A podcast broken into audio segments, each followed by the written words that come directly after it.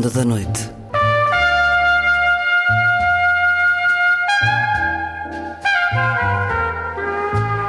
Com Luís Caetano.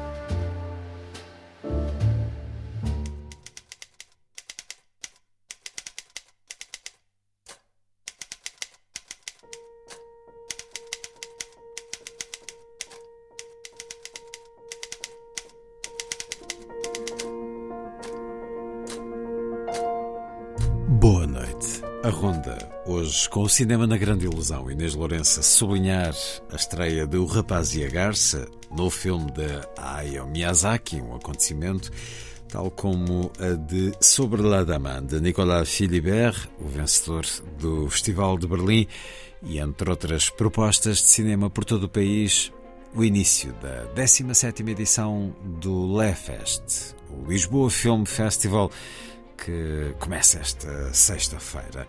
Na Vida Breve, poesia da polaca Wisława Szymborska, Consolação, para escutar na voz da autora Nobel da Literatura.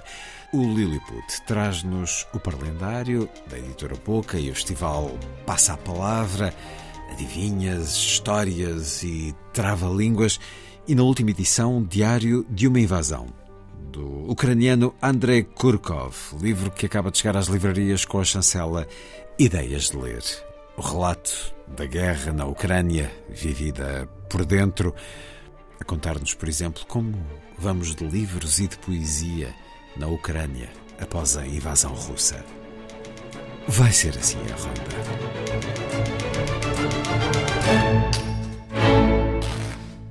Música a começar.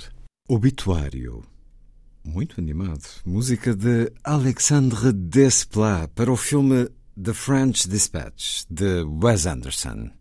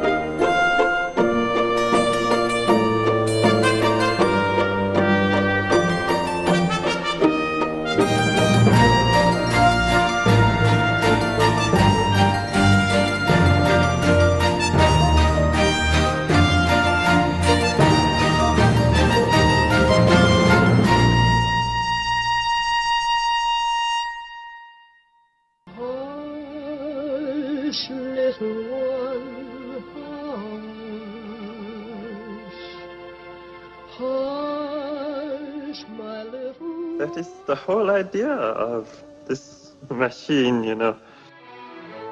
どこ行くの I love you. A grande ilusão. Aren't you drinking? I never drink. Why? Tu n'as rien vu à Hiroshima. J'ai tout vu. Tout.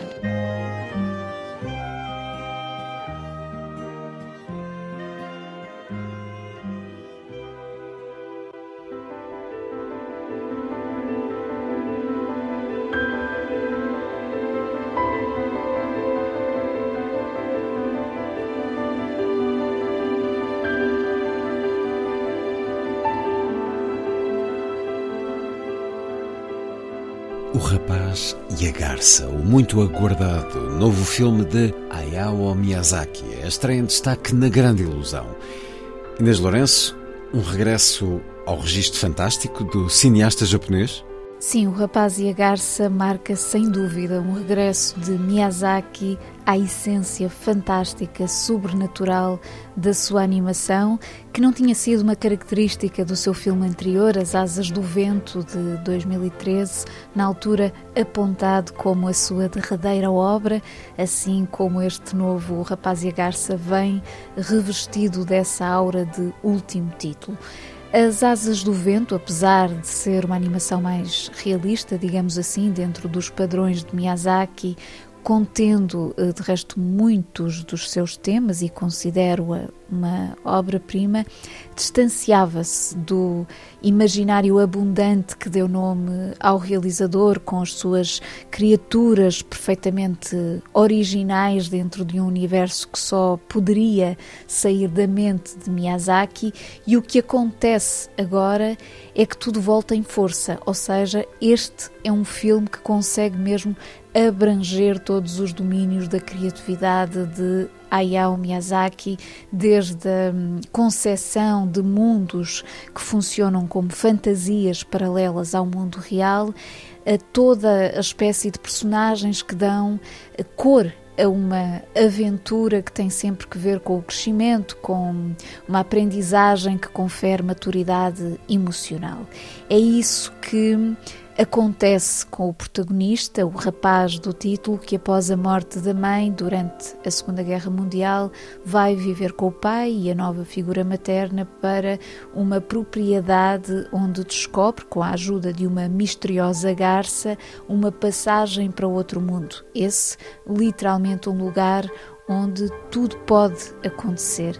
E é aqui que a imaginação de Miyazaki fica completamente à solta, reunindo uma série de referências que nos recordam todos os filmes do mestre japonês. Diria que esse é o principal virtuosismo do Rapaz e a Garça, a capacidade de fazer uma síntese perfeita e arrebatadora de tudo o que a animação de Miyazaki nos deu ao longo de décadas, sempre combinando elementos pessoais com a paisagem mais vasta do espírito criativo.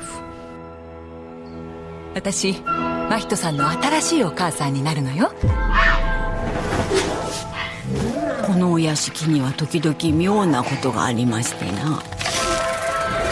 真人助けて。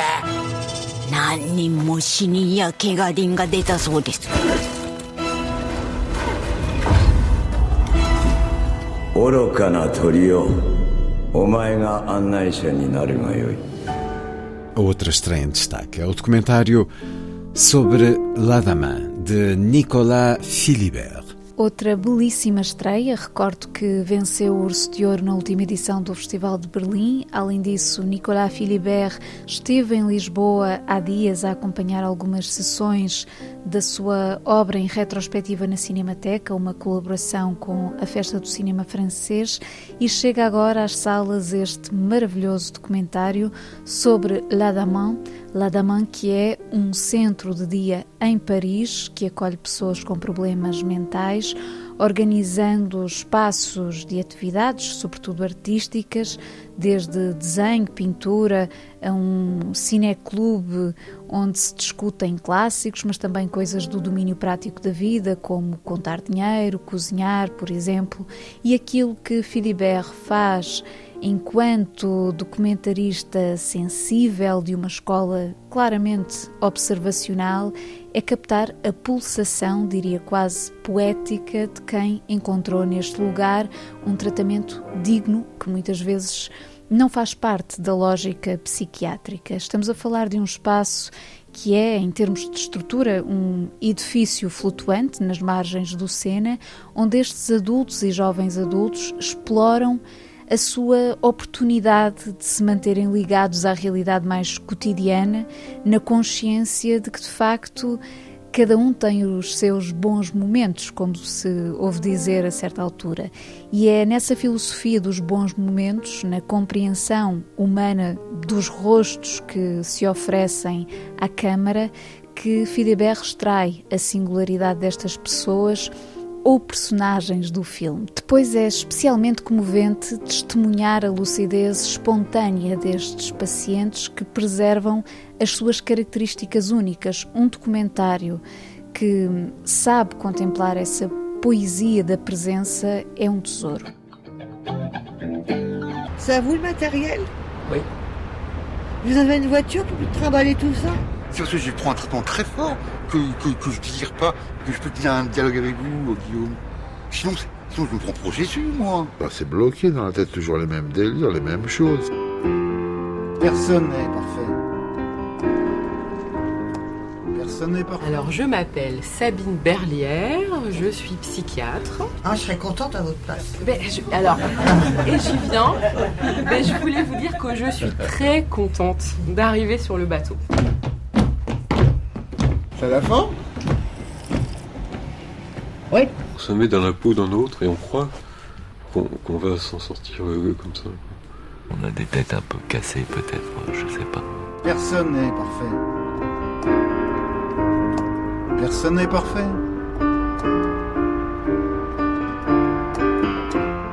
Personne n'est. Vamos a outras propostas de cinema. Começo pelo Batalha Centro de Cinema, no Porto, que acolhe na próxima segunda-feira, dia 13, uma sessão especial com João Gonzalez, o jovem realizador português que conheceu o sabor dos Oscars com a nomeação da curta-metragem Ice Merchants e que, neste contexto, vai apresentar outras curtas de animação suas e não só, desde logo fazendo o respectivo acompanhamento musical, ou seja, é uma sessão também performativa. Por sua vez, em Braga, o Cineclube Lucky Star recebe três filmes da retrospectiva integral da realizadora japonesa Kinoyo Tanaka, que foi lançada nos cinemas em abril e da qual falámos aqui extensivamente. Agora é a vez de descobrir as maravilhas deste cinema na Biblioteca Lúcio Craveiro da Silva às terças-feiras. Passando para Lisboa, arranca esta quinta-feira a décima edição do Olhares do Mediterrâneo, Women's Film Festival, uma mostra que continua a revelar perspectivas femininas raras, isto é, que não nos chegariam de outra forma. E são olhares que de facto abrem janelas sobre a realidade mediterrânica, permitindo o seu debate. As sessões são quase sempre acompanhadas pelas próprias realizadoras. Este ano, e como sempre, há várias outras propostas, como workshops, masterclasses, seminários, lançamentos de livros e ainda um ciclo dedicado ao cinema turco, no feminino, claro, a decorrer na Cinemateca. Mas a sala principal do Olhares do Mediterrâneo é o Cinema São Jorge, onde se faz a abertura esta quinta-feira com o recomendável You Resemble Me, sendo de destacar também um filme palestiniano, Foragers, e o espanhol Lullaby, apenas um trio de sugestões num programa que vai até ao dia 16. Ainda em Lisboa, e como já tinha referido na última grande ilusão, começa esta sexta-feira o Le Fest com uma sessão de abertura que traz Pobres Criaturas de Yorgos Lantimos, o Leão de Ouro do último Festival de Veneza, e há muitos outros títulos de realizadores consagrados na seleção oficial deste Lisboa Film Festival desde Vitor Erice a Ryuzuka Amaguchi, passando por Ken Loach, Wim Wenders, Todd Haynes, Sofia Coppola, Richard Linklater, Christian Petzold, Christy Puyo, etc. A marca do Le Fest parte desta colheita do melhor cinema dos festivais internacionais, mas estende-se, claro, a outros domínios, sendo que, em termos de cinema, este ano há uma homenagem especialíssima a Clint Eastwood, Clint Eastwood, realizador, que contará com a presença do filho Kyle Eastwood em algumas sessões.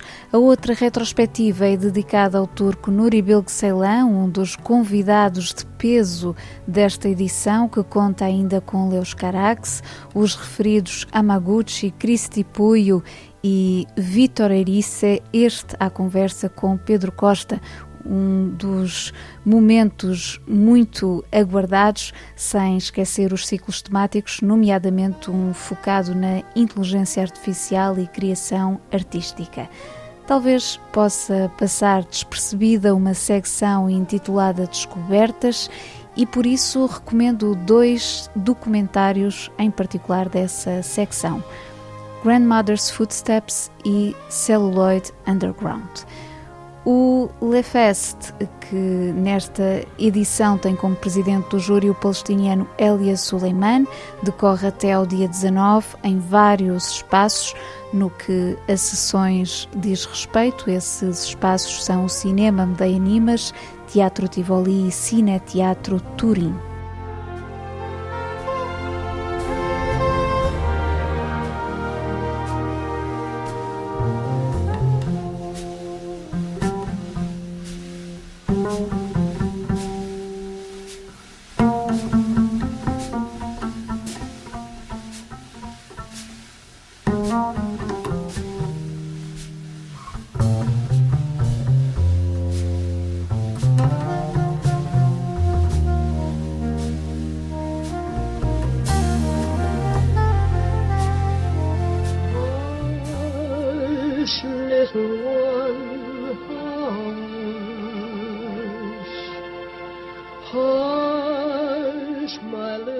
That is the whole idea of this machine, you know.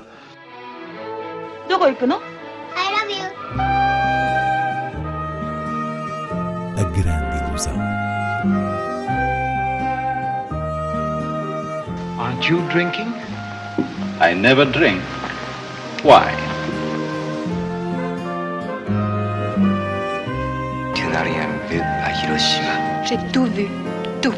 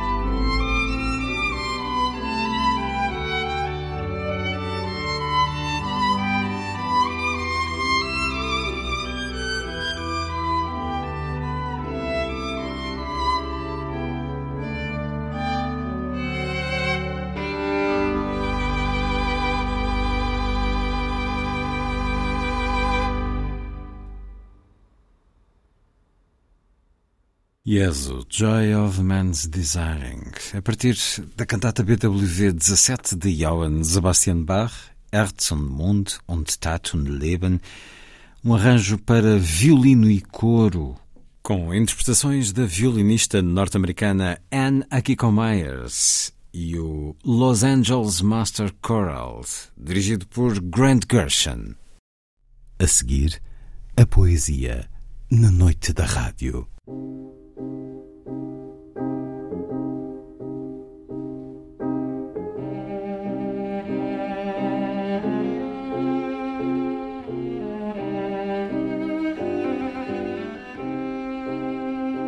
A vida breve.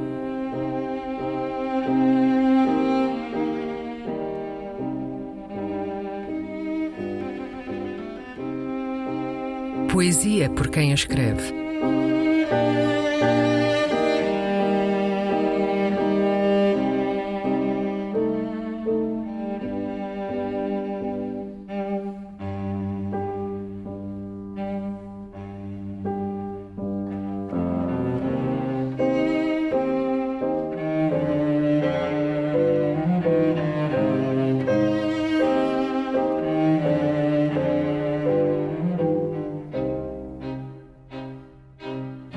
Consolação. Um poema da polaca Wisława Szymborska.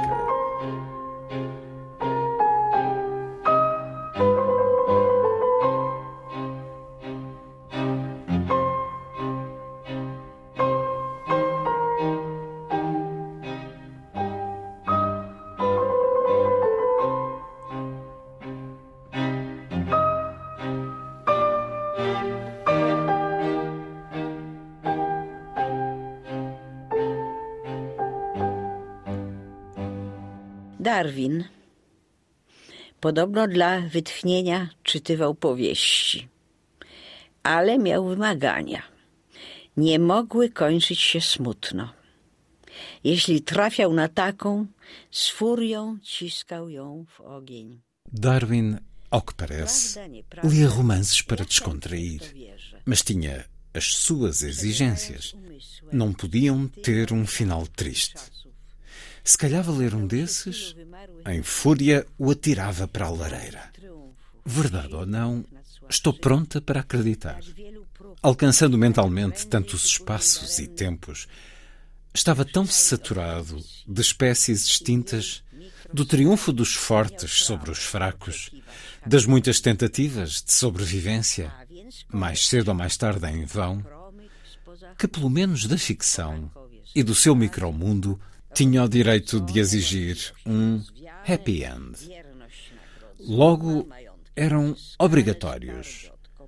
Um raio por entre as nuvens, os amantes de novo juntos, as famílias reconciliadas, as dúvidas dissipadas, a fidelidade premiada, as fortunas recuperadas, os tesouros desenterrados, os vizinhos arrependidos da sua obstinação, o bom nome restituído, a ganância vexada, as solteironas casadas com dignos pastores, os intriguistas banidos para o outro hemisfério, os falsificadores de documentos atirados das escadas, os sedutores de virgens a correr para o altar, os órfãos acolhidos, as viúvas reconfortadas, o orgulho rebaixado, as feridas saradas, os filhos pródigos convidados para a mesa, o cálice da amargura derramado no mar, os lencinhos molhados com lágrimas felizes, de um modo geral, festas e bolos,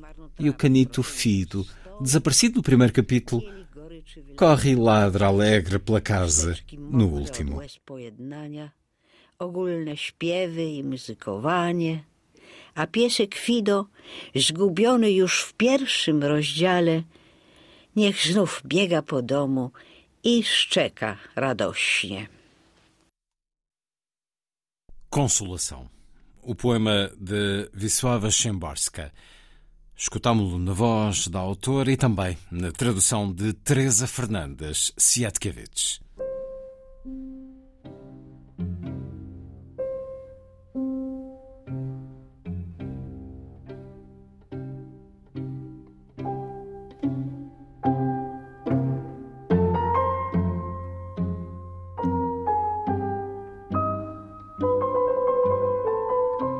Vida Breve, um programa de Luís Caetano.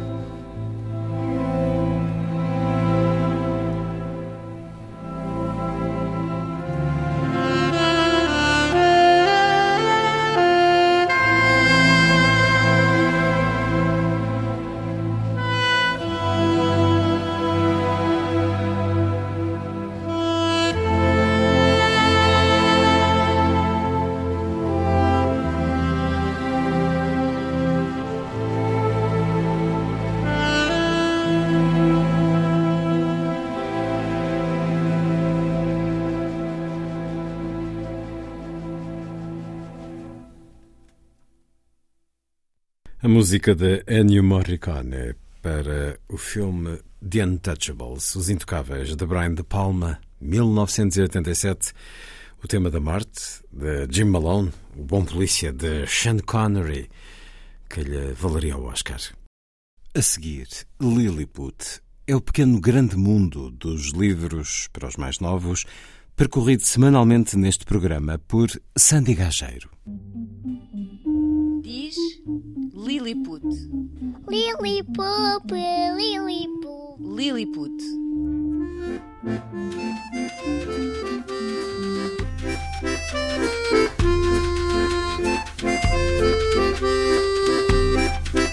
Imaginem uma mão cheia de adivinhas, trava-línguas, lenga-lengas e contos inspirados no repertório tradicional português. Assim é o Parlendário, uma edição da Boca que junta Luís Correia Carmelo, textos, música, voz e concertina, André da Loba, com as ilustrações e o desenho gráfico, e Nuno Mourão, acompanhamento musical, um livro com um QR Code que se ouve de empreitada.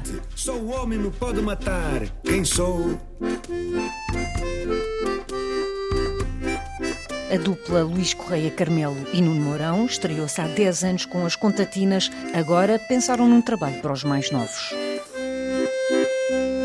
O dó dá muita pena, o ré anda para trás, o mi é egoísta e o fá fanhoso demais. O sol de pouca dura, o lá é muito longe. Se der certo, a gente canta outra vez. Se quiserem conhecer melhor o Parlendário, podem encontrá-lo no Festival Passa a Palavra no sábado, dia 11, às 11 e às 15, no Palácio do Egito. O festival regressa ao Oeiras com jantares narrados, conversas e sessões de contos com nomes a não perder mesmo. Ana Sofia Paiva, Cristina Taclin, Miguel Gouveia, Miguel Horta, Tomás Bach ou Kiko Cataval. O Passa-Palavra começa dia 8 e vai até dia 12 em Oeiras.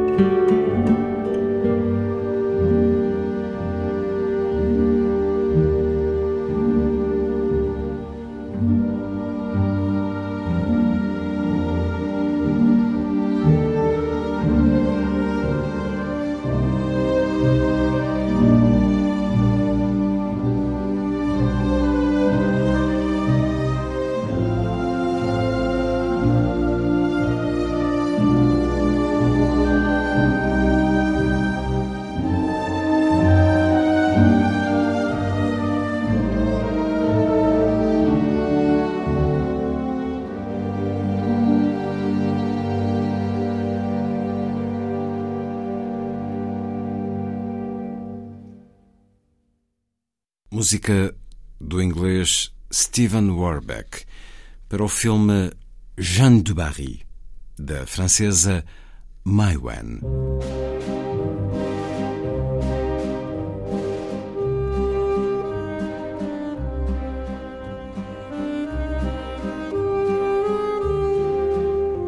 Última edição.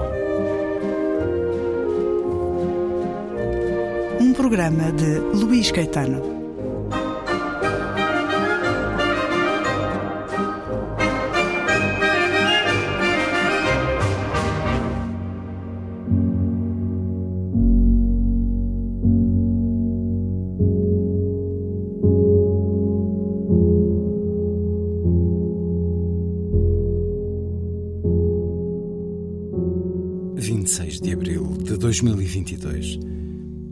Quando a guerra se aproxima de casa, resta-nos escolher: retirarmos-nos ou aceitar a ocupação.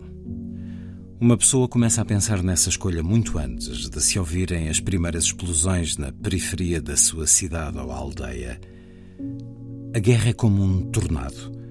Conseguimos vê-la de longe, mas não é possível prever com facilidade para onde se está a dirigir. Não é possível saber se irá arrebentar a nossa casa ou simplesmente passar-lhe ao lado. Se irá apenas arrancar algumas árvores do nosso jardim ou destruir o telhado da casa. E nunca podemos ter a certeza de que vamos sobreviver, mesmo que a casa esteja apenas ligeiramente danificada. Numa aldeia perto de Zaporizhia, um míssil explodiu numa horta. A casa ficou intacta, mas os proprietários, uma família de três pessoas, morreram. Estavam a plantar qualquer coisa no seu terreno, a pensar na colheita futura, a pensar no que haveriam de comer no próximo inverno. Não haverá um próximo inverno para eles, nem um próximo verão. 24 de fevereiro de 2022, o escritor Andrei Kurkov não escreveu. Passou o dia a olhar para a rua vazia e a escutar o som dos mísseis russos em Kiev, incapaz de aceitar a nova realidade do seu país, mesmo sabendo, como me disse na entrevista há um ano, que há séculos, ou pelo menos desde 2014, que essa guerra já acontece de diferentes maneiras. Depois desse dia de torpor, Andrei Kurkov fez como muitos e percorreu com a família longas e lentas estradas para a zona de fronteira com a Polónia.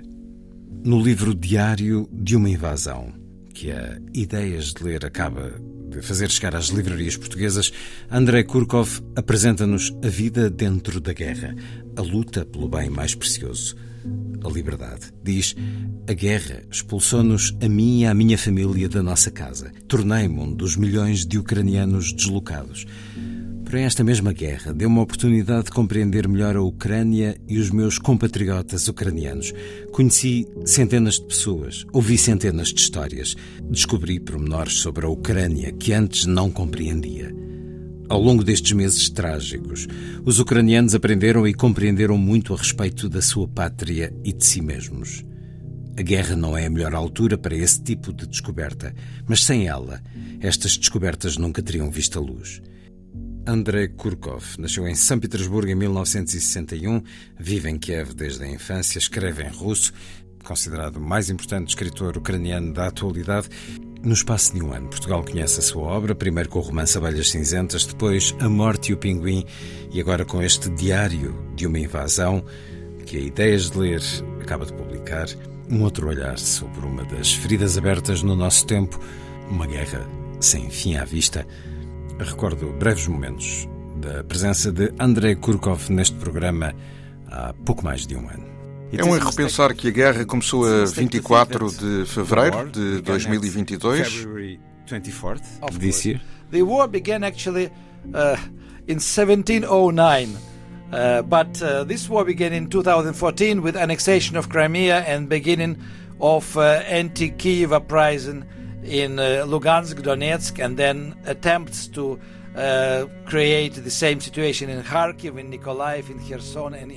É um erro. A guerra terá talvez começado em 1709, mas esta guerra começou em 2014 com a anexação da Crimeia e os levantamentos separatistas pró-russos em Lugansk e Donetsk, que tentaram depois continuar em Kharkiv, Nikolaev, Kherson e Odessa. São oito anos de guerra. Claro que a 24 de fevereiro ela escalou como nunca. Ficou surpreendido com esse escalar que aconteceu a 24 de fevereiro? I, I was very surprised. I, I was expecting escalation in Donbass, but I didn't expect uh, shelling of the cities and killing of civilians and destroying towns and villages. So I mean, in 21st century, I, I still Fiquei muito surpreendido. Esperava uma escalada do conflito no Donbass, mas não esperava a destruição das cidades e a matança de civis. No século XXI, isto é inconcebível. É como se algo maléfico viesse do passado, da Idade Média ou do tempo da Segunda Guerra. Mas ainda ontem ouvi o ministro dos Negócios Estrangeiros russo a dizer que a Europa é que se estava a comportar como Hitler. O que aconteceu para que Putin avançasse para esta intervenção e o colocará na história ao lado dos piores monstros? Well, he started this war actually uh, because he wants uh, to be remembered in Russia as somebody who made Russia great again, uh, who created new Russian empire, and uh, the, the, the fact that he doesn't mention the word Ukraine now, it just sh- shows that for him Ukraine doesn't exist anymore. It is already part of Russia, but he should finish this war and destroy all the Ukrainians who want to stay Ukrainians, because he says that Ukrainians do not exist. They are just Russians who don't know that they are Russians. They Acho que ele começou a guerra para ficar na história como alguém que tornou a Rússia grande de novo, que criou um novo Império Russo. O facto de ele não referir a palavra Ucrânia mostra que para Putin a nação já não existe. É já parte da Rússia. Ele só quer vencer a guerra e destruir todos os ucranianos que se queiram manter ucranianos. Diz que os ucranianos já não existem. São russos, que já se esqueceram que são russos. Foram inventados por Lenin. Mas claro que toda a ideologia por detrás foi criada por Putin nos últimos 20 anos. Há 15, todos os principais canais televisivos na Rússia tinham um talk show sobre a Ucrânia programas com representantes de todos os partidos, incluindo o Partido Liberal de Vladimir Zhirinovsky, que defendia que a Rússia devia destruir Kiev, deviam bombardear Lviv, arrasar estas cidades e substituir o regime democrata. A Rússia nunca gostou de ver democracias nos seus países vizinhos. Os russos aceitaram o facto de não precisarem de liberdades. Querem estabilidade e não se incomodam com a falta de liberdade de expressão e de protesto e a falta de liberdade de imprensa. Para os ucranianos, a liberdade é a prioridade e sabem como sobreviver em tempos difíceis. Mas a liberdade está sempre em primeiro lugar. Esta liberdade é uma ameaça para o regime de Putin. Como podem eles passar aos russos a ideia de que é ótimo não ter direitos quando na porta ao lado há quem afirme as qualidades da democracia, dos direitos humanos, da liberdade de expressão e de imprensa e mostre que com isso são mais bem-sucedidos que o país com um regime autoritário. So the Ukrainians know how to survive in difficult times, but for them the freedom is the main thing. And actually this freedom is a menace to Putin's regime. Because how can we say to Russians that it's wonderful uh, to have no rights, no human rights, when uh, next door uh, there are people who say that say it's, it's, wonderful to have democracy, human rights, and freedom of religion and freedom of press, and at the same time, uh, the neighboring country is more successful in many ways than the country with authoritarian regime. Acredita que se Putin morresse, se alguém tratar de que isso aconteça, a guerra acabaria? The war will be stopped for, for a moment because there will be a war inside Kremlin. The war between different groups who will want to control Russia afterwards. And I myself see four groups like this. A guerra seria interrompida temporariamente porque haveria uma outra guerra dentro do Kremlin. Uma disputa entre diferentes grupos que vão querer controlar a Rússia depois disso. Eu vejo quatro grupos nessa contenda: os generais do exército, os generais dos dois grupos dos serviços secretos e os oligarcas. E só se os oligarcas levarem a melhor é que a guerra acabará. Porque eles querem ser de novo aceitos na Europa. Querem ter acesso às suas contas bancárias congeladas e às suas mansões e aos seus iates. Querem ser oligarcas universais e não oligarcas russos exilados e alvo de sanções. Os generais não querem saber disso. A riqueza dos generais russos está dentro da Rússia e eles querem manter a Rússia sob controle.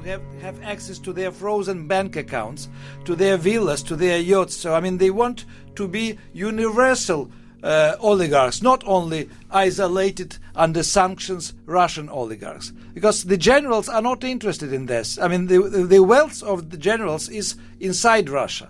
They want to keep Russia under control. Não há possibilidade de uma revolução popular como aconteceu em Portugal, por iniciativa de oficiais de baixa patente que tivessem o povo a apoiá-los? No, I mean Russians are very loyal and very I mean they're conformists. They even, even like in the Soviet time. I mean, they will smile. They will say that they support Putin. Nobody knows what they think, but they don't want to be involved. Os russos são muito leais e conformistas. São como na era soviética. Eles sorriem e dizem que apoiam Putin. Ninguém sabe o que eles realmente pensam. Mas os russos não querem correr nenhuns riscos. Há o risco de mais repúblicas da Federação Russa quererem separar-se, como Tartaristão ou a Chechênia ou mesmo o Daguestão. Mas, no geral, os russos estão bem assim. separate, to become uh, uh, separate states like Tatarstan or Chechnya again, or maybe Dagestan, but not Russia completely. Escreveu nos seus diários, que foram transmitidos pela BBC e publicados em livro, que em Mariupol e outras cidades as livrarias foram destruídas. Acha que foram um alvo específico? I don't think so because uh, they were sh shelling everything. But there were several, several situations when I knew that the, the, the, the for example, Os russos destroem tudo. Por exemplo, o trabalho gráfico. Kharkiv é a principal região de empresas de impressão. As principais gráficas ali foram destruídas, juntamente com os livros que armazenavam e os rolos de papel. A gráfica da minha editora foi propositadamente destruída porque os edifícios à volta não sofreram danos e não há instalações militares nas redondezas. Nos territórios ocupados, a Rússia está a monitorizar as bibliotecas escolares e as bibliotecas públicas, removendo os livros ucranianos, incluindo a prosa contemporânea, para os destruir. Eles têm a cultura por alvo. And I, I have, uh, uh, I mean, since I know that actually the uh, on the occupied territories, uh, the Russians are censoring the school libraries and the village libraries, removing Ukrainian books, including contemporary Ukrainian prose, to be destroyed. So, I mean, they are targeting the culture. Os seus livros também? I'm sure. I'm sure because my books are published in Russian and in Ukrainian. And they, they were banned first time in Russia in 2005. Tenho a certeza que sim, os meus livros são publicados na Rússia e na Ucrânia. Foram banidos da Rússia pela primeira vez em 2005. Em 2014, o meu editor disse-me que eu estava numa lista negra e que não podia mandar os meus livros para Moscou.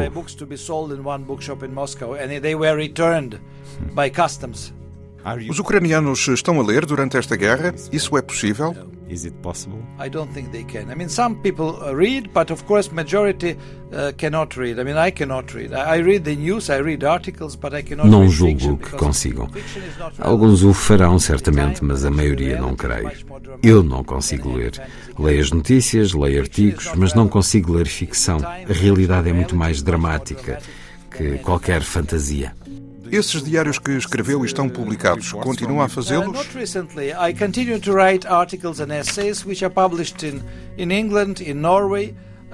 Recentemente não. Continuo a escrever artigos e ensaios que são publicados na Inglaterra, na Noruega, mas voltarei a fazer algo para a BBC e continuarei ligado à BBC World Service e à BBC Radio 4. Espero voltar às minhas cartas da Ucrânia, especialmente quando tiver boas notícias. É seguro estar em Kiev? Well, I mean, it's a lottery. You never know what will happen tomorrow. É uma lotaria. Nunca se sabe o que pode acontecer amanhã. As sirenes de ataque aéreo escutam-se todos os dias. É por isso que os espetáculos teatrais começam agora duas horas mais cedo, às cinco da tarde. Para o caso de serem interrompidos pelas sirenes antiaéreas, mas ainda assim acabarem a peça antes do recolher obrigatório. Just in case if they are interrupted by the air raid. Uh, so that they would have time to finish the play uh, before the curfew.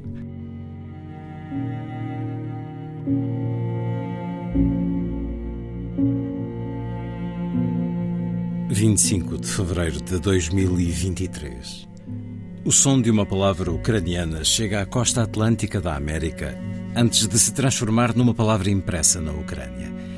Agora tudo é som Explosões, tiros, gritos de desespero e palavras proferidas. Palavras que dizem o que está a acontecer-nos e ao nosso país. Palavras que falam de nós ao mundo exterior. Palavras que nos ajudam a partilhar e a lidar com a nossa dor. A produção de livros, jornais e revistas exige semanas, meses e até anos. É difícil encontrar tempo para nascerem num país em guerra. E onde poderiam nascer? Se as tipografias e as editoras foram bombardeadas no início da primavera do ano passado. Além disso, Leitores, editores e escritores tornaram-se soldados que combatem na linha da frente, ou voluntários que se apressam a ir e vir dela com todo o tipo de ajuda. Se os jornalistas transmitem as notícias aos cidadãos do seu país, os escritores e os poetas contam-nas ao mundo inteiro e às gerações futuras. Ainda é preciso que alguém escreva. A caminho de uma conferência em Munique, encontrei Amélia Gleiser e Julia Ilchuk quando me encontrava no aeroporto de São Francisco. A Amélia e a Julia são tradutoras excelentes e iam a caminho do Japão para uma conferência. Deixaram-me espreitar uma cópia antecipada de um volume traduzido para inglês de poemas da poetisa ucraniana e professora da Universidade de Lviv, Alina Kruk. A Amélia e a Julia ficaram muito contentes por levarem esse livro com elas. A coleção de poesia chama-se Guia Básico para Cocktails Molotov. Os poemas da Alina Kruk ainda não foram publicados na língua original, o ucraniano. Serão lidos primeiro em inglês por académicos japoneses e depois irão circular nas livrarias americanas. Precisamos de poemas sobre a guerra na Ucrânia? Sim, precisamos. Precisamos deles na Ucrânia, talvez mais do que noutros lugares. A poesia tem o poder de salvar, curar e alimentar. Tornou-se também um mecanismo poderoso de angariação de fundos para apoiar o exército. Vimos o seu poder com Seri Zadan, um poeta e prosador ucraniano de culto. Os seus poemas são como tiros de pistola.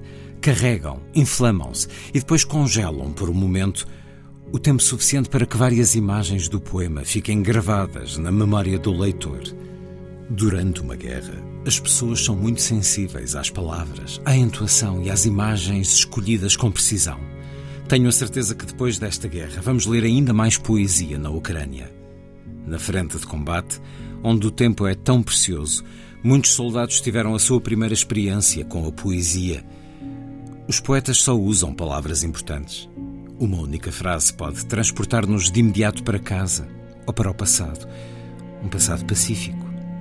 Os membros do PEN da Ucrânia estão a viajar sem receio para as proximidades da linha da frente, com o objetivo de visitar soldados e civis. Falam com toda a gente, partilhando a sua energia criativa e recolhendo também informações sobre os crimes contra a cultura ucraniana cometidos pelo invasor russo. Além disso, ajudam a restaurar a vida cultural e social nas cidades e aldeias libertadas recentemente. E claro, também escrevem, relatando todos os dias desta guerra.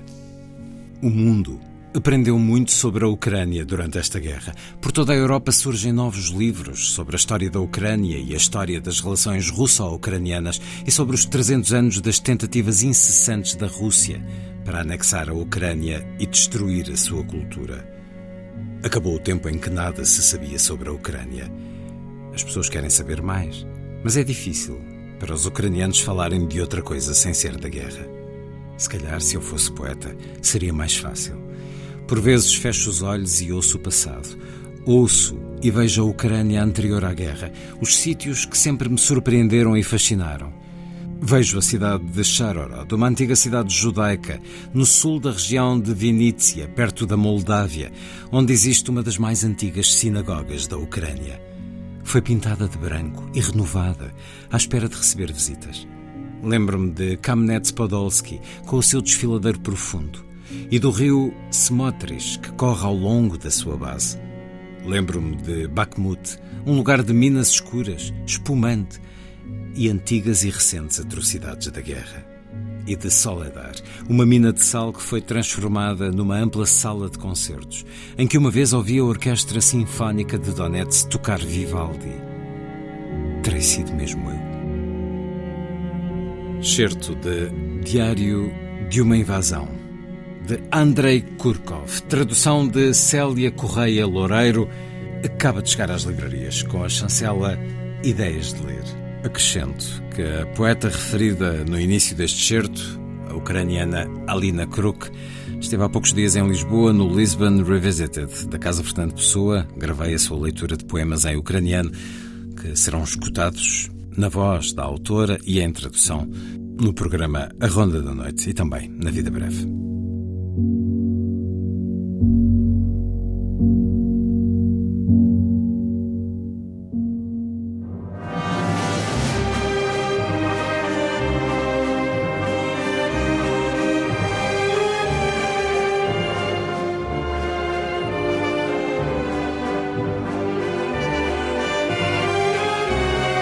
Última edição.